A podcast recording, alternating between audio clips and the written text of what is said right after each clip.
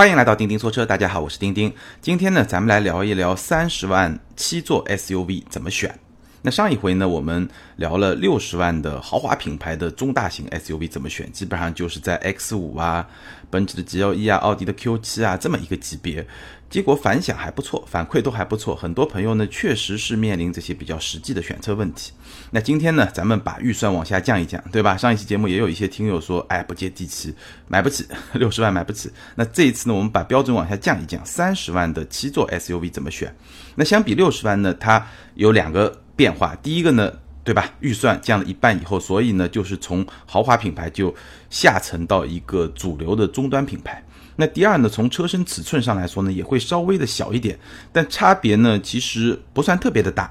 上回聊的中大型 SUV 呢，车身尺寸基本上是在四米九五米左右，然后这回咱们聊的中型七座 SUV 呢，车身尺寸基本上在四米八左右，所以也就差那么十来公分吧，基本上是比较接近的一个状态。那价格呢，基本上就是一半。当然了，七座 SUV 其实我们也聊过很多，对吧？单款车的话聊过很多。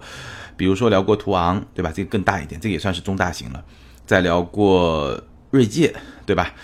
汉兰达我记得好像更早的时候也聊过，所以也聊过很多。那这一次呢，其实有一个比较特别的机会，因为在差不多两三个礼拜之前啊，我就亲身正好自己呢陪一位朋友去看了两款车，就是这个三十万七座 SUV，他想买一辆，然后呢我就陪着他去了两家 4S 店去看了两款车。然后呢，就一个非常实际的选车的场景里面，我就跟他沟通，跟他聊，然后我们一起来看车。在这个过程中呢，我觉得哎，有很多东西可以通过这种对比的方式进一步来跟大家聊。当然，这一期节目呢，其实在上期节目我也做了一个简单的预告。这一期我们会聊一个很重要的特性，就是吉普的大指挥官。大指挥官是三十万这个级别七座 SUV 里面一个相对比较新的一款车，当然上市也有那么两三个月了吧。相对比较新的一款车，所以呢，我们就就着这个大指挥官，然后呢来聊一聊这个级别里面的几款车。那我陪我朋友去的两家 4S 店呢，一个是吉普的 4S 店，就去看了这个大指挥官；另外一个呢就是丰田，去看了汉兰达。这个当然是同级的一个标杆，虽然说大家都非常的熟，但是哎，把这两款车参照起来看就会有意思。那我会顺便的再把锐界也带进来说一说，可能还会稍微聊到一点途昂。但途昂它的价格区间会高更高一点。那我们来分析一下这个七座 SUV 合资品牌七座 SUV，基本上其实就是从二十五万一直到三十五万，差不多是这么一个价格区间里面的一个选择问题。好，我们一部分一部分来聊。首先呢，我发现一个很有意思的现象啊，就是我刚才提到的几款合资品牌的七座 SUV，它在外观造型的设计上有一个可能你不太想得到的一个特点是什么呢？你有没有发现啊？我刚才说的几款车，大指挥官、汉兰达、锐界，包括途昂，都有比较明显的这种美国车的味道。虽然他们除了锐界和大指挥官，这个算是有美国血统，对吧？但汉兰达和途昂，一个日本车，一个呃一个大众，对吧？德国车，他们不算是有美国血统。但你仔细去看，这四款车的造型都是有比较明显的一种美国的味道。大指挥官就不要说了，一个吉普，对吧？很标志性的。七孔的进气格栅，然后它的轮拱是那种有棱有角方的，这个就比较有越野的风格。当然，这个车本身是一个城市 SUV，但是毕竟是一个吉普品牌嘛，其实很多人买越野车啊，包括比如说牧马人，大家就觉得是一个四十到五十万，对吧？越野能力最强的，没有可替代性，哪怕是关税加个五万六万美，完全没有问题。但即使是买牧马人这个车，基本上也有两类用户。第一类用户呢，就是真的越野爱好者、越野粉丝。第二类用户呢，他就喜欢这个范儿，我他绝对不会去越野，他就在城市里面开，但是他就喜欢这种感觉。而且第二类用户里面有相当多的女性车主，我就认识一些，所以这个是一个非常有意思的现象。那大指挥官本身是一个城市取向的 SUV，但是它在设计的层面其实还是会保留那么一点越野的风格。这个越野风格和越野性能是两码事儿，但无论怎么说吧，你看整个大指挥官这个车还是充满了一种男性气概的魁梧身材。非常魁梧的这种这么一种状态啊，确实非常像美国车那种很有力的这种状态。那我那朋友呢，其实多多少少是有一点点吉普情怀的，但这个情怀呢，可能也没有强大到让他就不顾一切的就去选这个车。所以呢，他其实最终还是在这两个车之间纠结，大指挥官和汉兰达。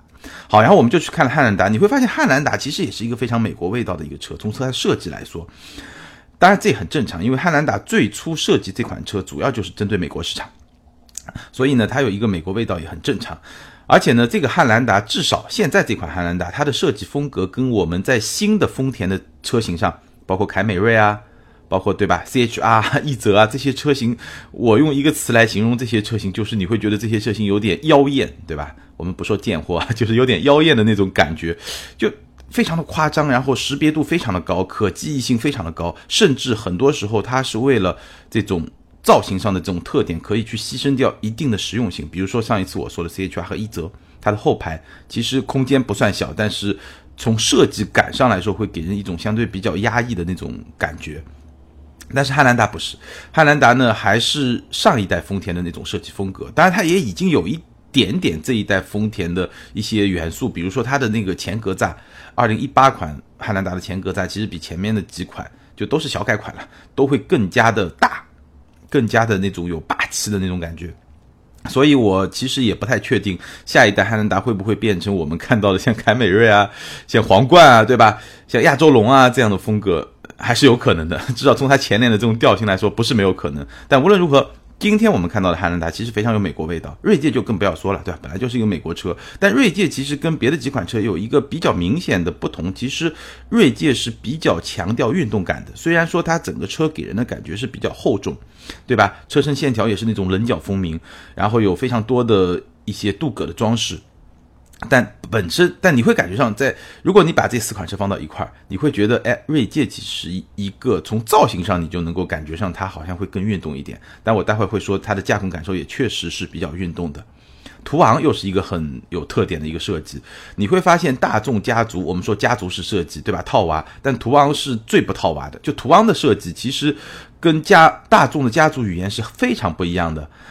在某些角度啊，比如说车侧的某些角度，你会觉得它有一点点揽胜的那种车车身比例的那种感觉。然后它的前脸也好，它的车尾也好，其实大众的家族特征是非常不明显的。然后你会觉得，哎，这个车其实有那么一点点美国车的那种壮实的感觉，它和德国车那种比较严谨、比较精致，然后直线条、比较规整那种，还是有点不太一样。啊，这个是我个人的感觉，不知道多少用户会去理解。好，我们简单带过，然后呢，我们来说空间，因为七座 SUV 嘛，虽然我说过很多遍，对吧？但是还是要空间来仔细的说一说，为什么呢？因为毕竟大指挥官是个新车，对吧？很多听友不知道大指挥官的这个第三排的空间表现如何，而且呢，我们因为是同同一个半天吧，对吧？一个下午我们同时看了两款车，所以呢，空间其实是一个非常。非常重要的一个比较项，因为我那个朋友呢，你不能说他有很强烈的七座的刚需，但是呢，家里两个孩子，所以呢，他买这个七座 SUV 呢，确实对第三排呢还是有有要求的，所以我们就非常仔细的去体会了这个第三排的空间。首先，我的概念上已经没有问题，我说过很多遍，一个大七座的 SUV 或者真正意义上的大七座 SUV，你。第三排要做得好，车身应该在五米以上的这个长度，才有可能把这个做到一个真的七座 SUV。所以呢，我刚才说的几款车，途安我们已经说过是一个真七座 SUV，没有问题。那大指挥官汉兰达和锐界，他们的车身尺寸都在四米八到四米九之间。大指挥官是四八七三，汉兰达是四八九零，锐界是四八七八，这个就非常的接近。然后他们的轴距呢都在两米八左右，大指挥官是正好两米八，汉兰达是二七九零，锐界二八五零。所以这些数字已经不太重要，你只需要知道他们的车身尺寸都四米八到四米九，然后轴距都是两米八，他们基本是一个级别，空间表现也非常的接近。那我们就来详细的比较一下大指挥官和汉兰达，因为锐界我印象中的感觉，因为当时我记得锐界跟汉兰达这两款车大概两三年前了，三四年前吧，他们出来的时候试车正好是背靠背，几乎就是同时。然后呢，我仔细的比较过这两款车的第三排的空间。非常接近，整体来说非常接近，但这一次呢没有面对面的比较，所以我就不再具体去说接近的一些细节的地方在什么地方。但是大指挥官可以聊一聊，大指挥官的第二排和第三排整体的设计跟丰田汉兰达是不太一样的，这个真的是要面对面的这么比较才能感觉出来。大概感觉一下，我觉得也没有办法说的这么细。不一样在什么地方呢？就是。大指挥官它的第二排座椅的轨道，因为这种七座 SUV 第二排肯定是可以前后移动的，不能前后移动，它这个空间就没法 没法设计了，对吧？它第二排的轨道整体上要比汉兰达更靠前一点。这个话什么意思呢？就是说，如果你把它的第二排移到最前面，那它的第二排空间就很小。那么移到最后面呢，它第二排空间又没有汉兰达大，大概就这意思，就是它整个轨道会比较靠前面。那好处是什么呢？好处就是说它的第三排腿部空间可以更大，也就是说你第二排可以为第三排牺牲更多的空间，因为你可以尽量往前移嘛。那当然这个灵活性就会更好一点。比如说你第二排的成员，对吧？可能身材也不是特别高大，他就可以多让出来一点，对吧？那汉兰达的好处是什么呢？汉兰达好处就反过来，对吧？也就是说它。在坐五个人的时候，它的第二排可以释放的更大。就我把坐第二排座椅放到最后面的时候，它的第二排空间其实是比指挥官要更大一点的，对吧？当然，我也不知道为什么没有哪家就是把这个轨道做的再长一点，对吧？前面再顶一点，后面再顶一点，这个可能在设计上它还是会必须要做出一些选择，不可能说两边都能够完全兼顾得到。这是指挥官和汉兰达不不一样的地方。那第二个不一样的地方呢？大指挥官它第二排的地板隆起其实是要比汉兰达更大的。那第三个呢，就是大指挥官的第三排的座椅呢，比汉兰达要稍微低一点。什么叫座椅低一点？或者你可以理解为它的地板会高一点，因为大指挥官它的座椅有点像路虎强调的这种剧剧场式，就第二排比第一排高一点，第三排比第二排高一点，就是这种剧场式的这种设计。所以呢，它的第三排的地板会比较高，这样的它的座椅和地板呢就会比较。怎么说呢？就座椅感觉上比较低，那有点像坐板凳的那种感觉，大家能够感觉一下。其实我强调过几次，所有的或者说这个级别，对吧？途昂好一点，对这个级别的七座 SUV，它的第三排都有一个小问题，就会拱起来，就有那种坐小板凳的那种感觉。但是呢，大指挥官这种感觉会更加明显一点。好处是什么呢？好处是它的首先第三排的头部空间没有问题，汉兰达也没有问题，这个都没有问题。然后呢？大指挥官第三排靠背的可调节角度会大一点，大概就是这样。那总的来说呢，大指挥官也好，汉兰达也好，包括锐界也好，这三款所谓的中型七座 SUV，他们的第三排呢，我的定义还是跟原来说的一样，属于能用的临时配置。对吧？如果你是做一个十来岁的小朋友，或者做一个对吧一米六以下的小姑娘，那做一个通勤是没有问题的。当然也没有办法做长时间的通勤，就短途的通勤或者中途的一两个小时可能也还行。但如果是像我这样对吧，一个一一米七几对吧，比较正常的一个男性的乘客，那可能就忍受度的时间就会更短，可能只能半个小时、一个小时，城市里面就是要到一个极限了。大概就是这么一个水平，基本上大差也不差。但具体呢，还是会有一些小的设计的一些差别。那我刚才跟大家描述了。然后说到内饰呢，可以说是各有各的优势和特点。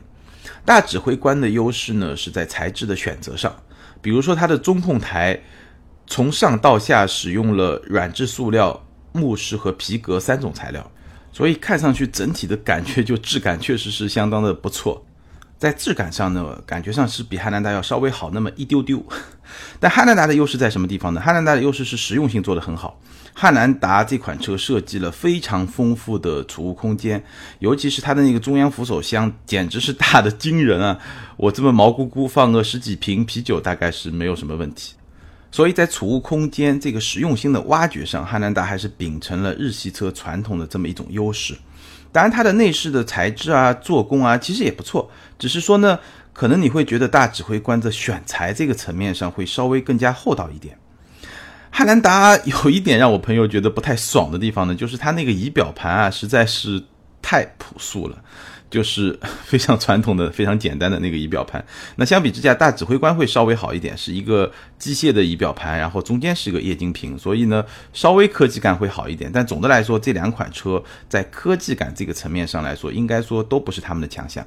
都不是他们特别去追求的地方。然后中控屏呢，大指挥官是八点四英寸，还不错。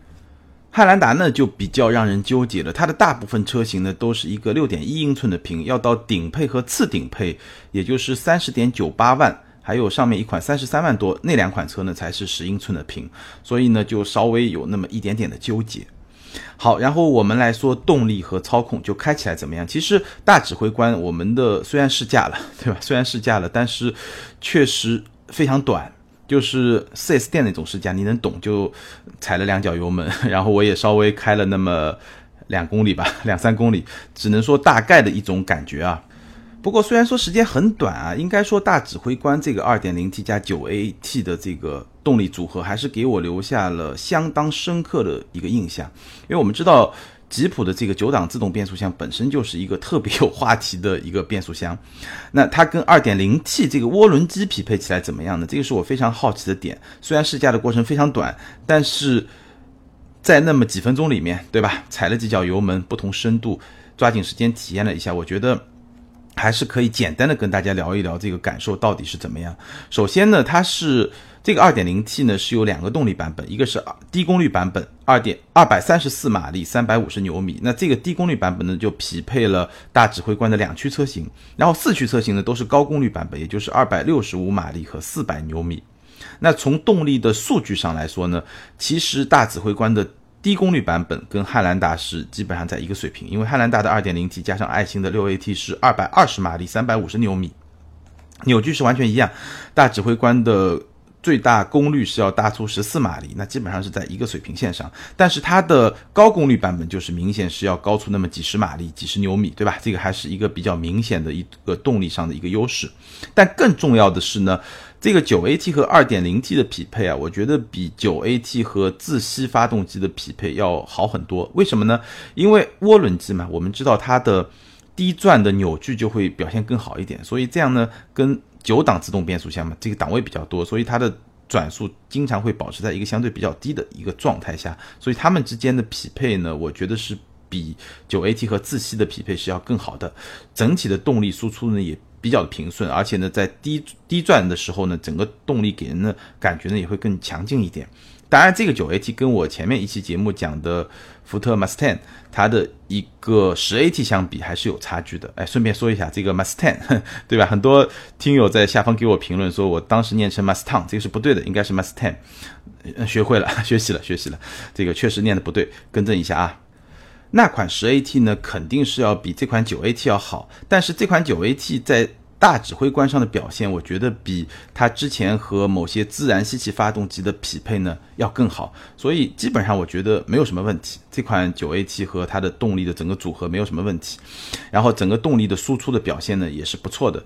我们试的是一个高功率版本，它的动力水平确实是比汉兰达要有一个比较明显的一个优势，驾驶感受倒是差别不大。都是非常明显的舒适性的导向，只不过我觉得汉兰达好像舒适性的导向呢会更加彻底一点，而大指挥官呢，也许是因为是吉普，对吧？它还是会保留了一点比较硬的一面，不是说那种呃过减震带特别硬，不是这样，而是让你感觉上比较强悍、比较扎实的这一面会有，不像汉兰达那样是一个完全彻彻底底的一个舒适性导向。那其实，在这个级别里面，真正差别比较明显的是锐界。锐界也是 2.0T 加 6AT，然后它的动力水平是245马力，350牛米，基本上是介于大指挥官的，呃高功率版本和低功率版本之间。但是从公路驾驶的感受来说，锐界可能是这三款车里面最运动的，或者说虽然是个 SUV 吧，但是它的底盘还是继承了福特的那种、那种、那种传统对操控性、对运动性的这种追求，它还是。就三款车，如果你真的从驾驶的角度来说，我锐我觉得锐界肯定是最好的。当然，它的代价就是它的舒适性会比另外两款车稍微差一点。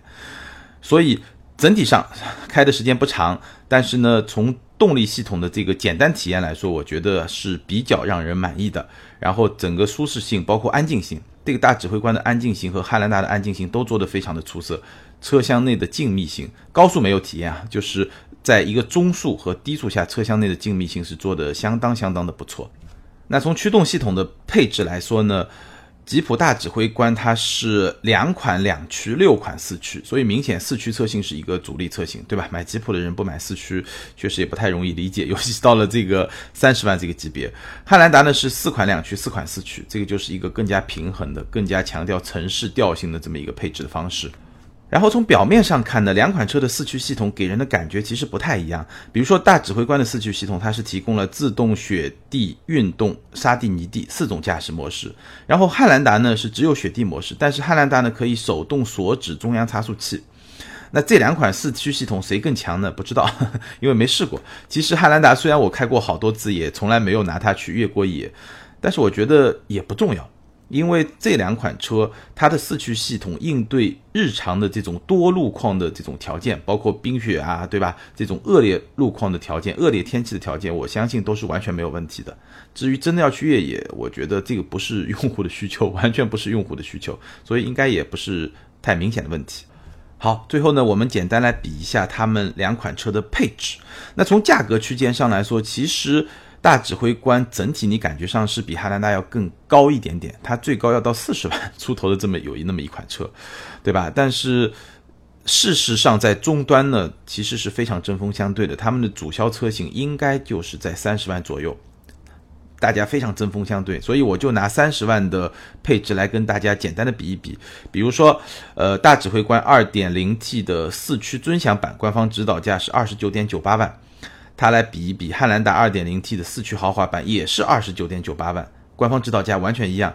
那大指挥官多出来的配置呢？包括真皮座椅，汉兰达是仿皮加真皮；包括 LED 的远近光灯，汉兰达是卤素灯；包括8.4英寸的中控屏，汉兰达是6.1英寸；包括手机互联的这个系统，汉兰达没有；包括电子驻车和 Auto Hold，这个是大指挥官多出来的。汉兰达多出来什么呢？汉兰达多出来一个自适应巡航，多出来一个车道偏离预警。主动刹车，还有防紫外线和隔热的玻璃。我的感觉啊，这个吉普大指挥官的配置稍微要好那么一点点，因为我们刚才看到了，对吧？大指挥官多上像真皮座椅啊、LED 远近灯光啊、八点四英寸的屏，它的价值是比汉兰达多出来的那些自适应巡航啊、主动刹车啊这些要稍微高那么一点点，所以似乎。大指挥官的性价比会稍微好那么一点点，但是呢，不是特别的明显。其实，在这个级别，真正的性价比之王是谁啊？是锐界。我来给大家比一下，锐界二四五四驱尊锐型 Plus，官方指导价是三十一点九八万，那扣除终端的优惠呢，基本上也就在三十万左右，跟我刚才说的大指挥官和汉兰达是一样的。但汉兰达还要加价，对吧？大指挥官呢也是原价，那基本上差不多吧，三十万区间。锐界要多出来什么？我把它跟汉兰达来比一比啊。锐界要多出来原厂导航、手机映射、全景影像、自动泊车入位、感应式电动尾门、方向盘电动调节、加热换挡记忆、前排座椅记忆、通风、全 LED 的照明灯组、自适应远近光、八英寸的中控屏、二十英寸的轮圈，还有真皮座椅。汉兰达只多出来一个陡坡缓降和防紫外线隔热玻璃。所以锐界才是三十万 SUV 这个级别里面的性价比之王。那如果你要把大指挥官和汉兰达比呢，基本相当，大指挥官可能会稍微好那么一丢丢，但不是特别的明显。所以整个配置和性价比呢，大概这么一种状况。当然每个用户他对配置需求不一样，对吧？北方的用户可能特别在乎一个座椅加热，南方的用户可能特别在乎一个座椅通风，对吧？需求不一样，你可以自己去比一比。我只是给大家建立这么一个概念。好，基本上把。该聊的都聊了，对吧？4S 店的这种简单的试驾，可能跟我们媒体试驾，对吧？有时间比较充裕，至少一天吧。你觉得很短，也至少一天吧，对吧？那个试驾会更加充分一充分一点。但 4S 店的试驾呢，确实就是那么的简单，那么的这个简陋，十几分钟，不超过半个小时吧，二十来分钟就就基本上就回来了。当然了，陪着实际有购车意愿的朋友去看车，和你自己参加一个试车活动去体验，把自己假想为一个消费者，好像还是有那么一点点不一样。最后呢，做一个总结。首先呢，我们来看一看合资品牌七座 SUV 的这么一个格局。其实我们刚才提到了四款车，当然重点是对比的两款车，对吧？其实这四款车它的格局是不一样的。汉兰达的主销车型是什么？汉兰达卖的最好的车型是 2.0T 四驱豪华，官价29.98万，有些地方还要稍微加一点钱。锐界的主销车型是什么呢？是245两驱豪锐型七座，26.98万，终端优惠大概一万多，也就是25万多。所以我们发现一个很明显的特点，锐界卖的好的是25万到26万。就二十五万这个价格区间，你大概可以这么认为，裸车价。汉兰达卖的好的是三十万这个价格区间，那途昂卖的好的是什么呢？途昂卖的好的是三八零 TSI 的四驱豪华版，官方指导价是三十六点八九万。所以你会发现，合资品牌的七座 SUV，它对市场的瓜分是有这么一个阶梯的。途昂卖的是三十五万的车，汉兰达卖的是三十万的车。锐界卖的是二十五万的车，那再往下二十万左右的车是谁呢？是柯迪亚克，对吧？标包括标致的五零零八 这样的车卖是二十万，都是七座 SUV 啊。它是有这么一个阶梯的，这个很有意思啊。什么样的预算你就对应什么样的车，基本上都给你分好了。那大指挥官呢，因为时间还比较短，所以呢还不知道到底是结果市场结果是一个什么样的状况。但是我的判断，我觉得大指挥官这款车它的主销车型应该跟汉兰达是比较接近的，也是三十万左右这么一个价格区间。具体来说，我觉得。会卖的比较好的是 2.0T 四驱尊享导航版，三十点二八万和 2.0T 四驱尊享版，这个是三十点九八万。那我朋友呢，基本上也就是一个三十万裸车价的这么一个预算，对吧？在这个大指挥官和汉兰达之间选。那大指挥官虽然它的顶配车型有一个四十点九八万，但我觉得那个就是一个撑场面的车型，我不知道有什么样的土豪会去选那么一个车型。但中间它还有三十三万、三十五万的这些车型。我觉得可能主销的还是三十万左右的，我刚才说的这两款车型。好，那我们来看看这几款车，它们各自卖点在什么地方。嗯，选汉兰达呢，我跟我朋友也这么说啊。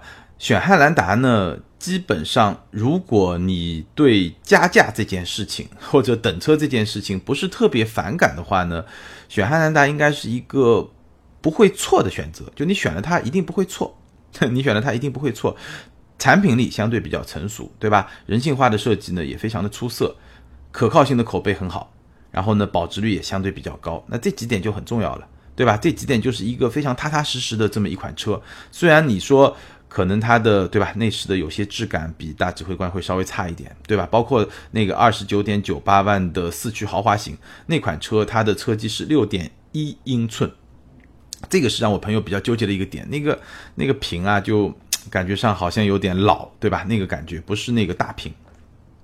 然后呢，虽然有这么一些问题吧，但是无论如何，汉兰达，对吧？就是它最核心的那些东西，就让你觉得没什么特别需要操心的东西。就是它少的都是那些锦上添花的东西，对吧？它没有说有一些需要雪中送炭的东西，它没有，没有这种情况没有。所以呢，还是一个。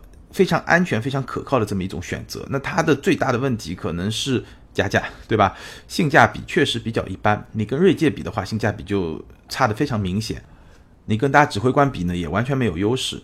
更何况终端还有加价。当然，这个性价比更多是从配置的角度来衡量。如果你从保值率的角度来衡量，可能又是另外一个故事了。所以。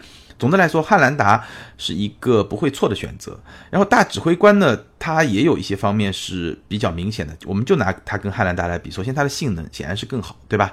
三十万左右的车都是一个高功率版本的四驱，然后内饰的材质也更好，然后它的配置呢也比较丰富，而且呢，像我朋友那样，对吧？多多少少还是喜欢吉普。就或者说对吉普有那么一点情怀，当然我刚才也说了，他也不是死忠粉那种情怀，而是哎有那么一种情怀，觉得开一辆吉普好像还是比开一辆丰田让自己心里的这种满足度会更高一点。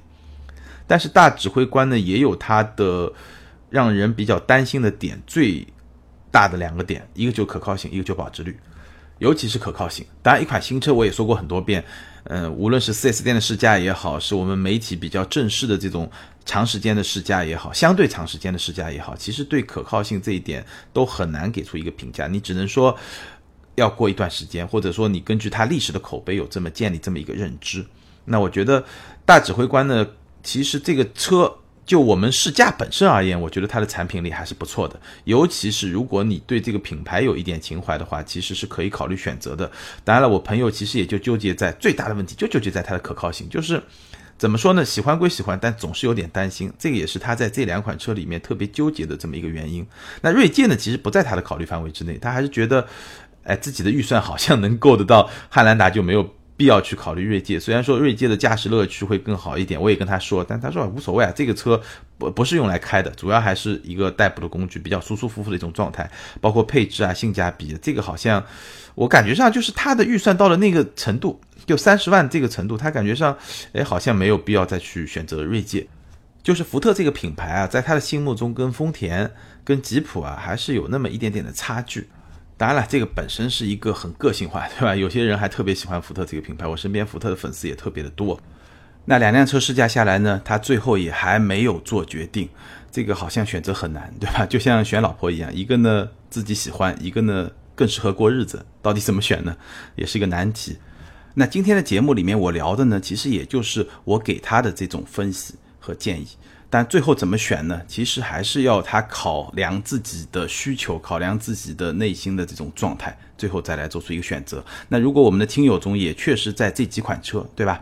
三十万的七座 SUV 现在确实也很火，而且呢销量都不低。如果你也正好在做这么一个选择的话呢，希望今天的节目能够帮你做一个参考。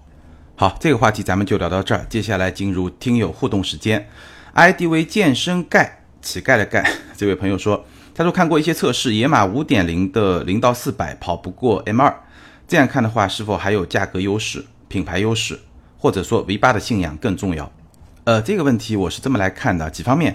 首先，你把零到四百作为衡量两款跑车，对吧？它的唯一的标准，其实我个人是不太认同的。我觉得这样会比较的片面，甚至于有时候两款车之间的关系也不仅仅是由性能来决定的，包括两款跑车，因为它有很复杂的因素。我随便给你举个例子，比如说保时捷的918和法拉利的 The Ferrari，那这两款车当然都是 Hyper 卡，我也说过都是非常牛逼，他们。官方指导价其实也差不多，都是大概一千来万吧。但是你知道吗？就在这两个车发布以后，大概半年到一年的这个时间，The Ferrari 在终端市场的价格，就是二手车的价格，已经炒到了最高的时候，我记得是九幺八的三倍。当然，这个背后的原因很复杂，我们今天节目里就不展开，是另外一个话题。但是我想说的是，你很难用某一个指标来评判两辆车好还是不好，或者说性价比高还是不高。那这个是第一个看法。那第二看法呢？落实到野马五点零和 M 二这两款车，其实这两款车还是有很多地方很不一样的。首先，野马确实看上去更像是一款跑车，而 M 二呢，看上去更像是一款性能轿跑车，所以呢，还是不太一样。第二点呢，你也说了，这个野马是五点零。对吧？它的排量是远远高于 M2 的，所以它在进口的时候，整体的税负成本是要远远高于 M2 的。那在这个标准上去衡量的话，它的价格其实和 M2 的这个价格的衡量的标准，其实也不是完全一样的。再者呢，就像你说的，V8 是有信仰的，对吧？八缸的感觉和六缸的感觉是不一样的，六缸的感觉和四缸的感觉也是不一样的。所以在少部分车迷。有情怀的车迷的他们的心目中，这两款车还是属于代表了两两个不是太一样的方向。我相信有很多用户可能会在这两款里面纠结，但是最终做出选择，可能就像你说的，V8 的信仰是很重要的一个方面。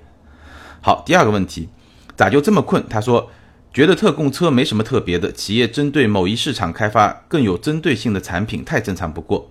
肯德基还卖老北京鸡肉卷呢，丰田在北美市场也有不在日本销售的特供。福特在北美销售的蒙迪欧全部在墨西哥生产，而且据说六 AT 变速箱标定是在福特南京测试场完成。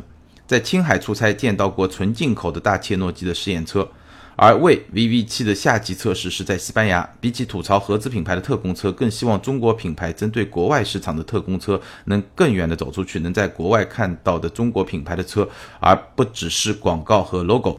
啊，我非常认同这个评论的说法啊，所以这个。背后是两个问题，首先，特供就是本土化，这是非常正常的一件事情。第二，中国品牌如果能够走出去，对吧？做北美的特供本土化，或者说做欧洲的特供本土化，那就意味着你的产品能够符合当地的标准。那这个标准今天来看，比中国的标准是远远要更高的。也就是说，你的这个产品的能力、你的制造能力、研发能力都更上一层楼。这个也是我们非常愿意看到的。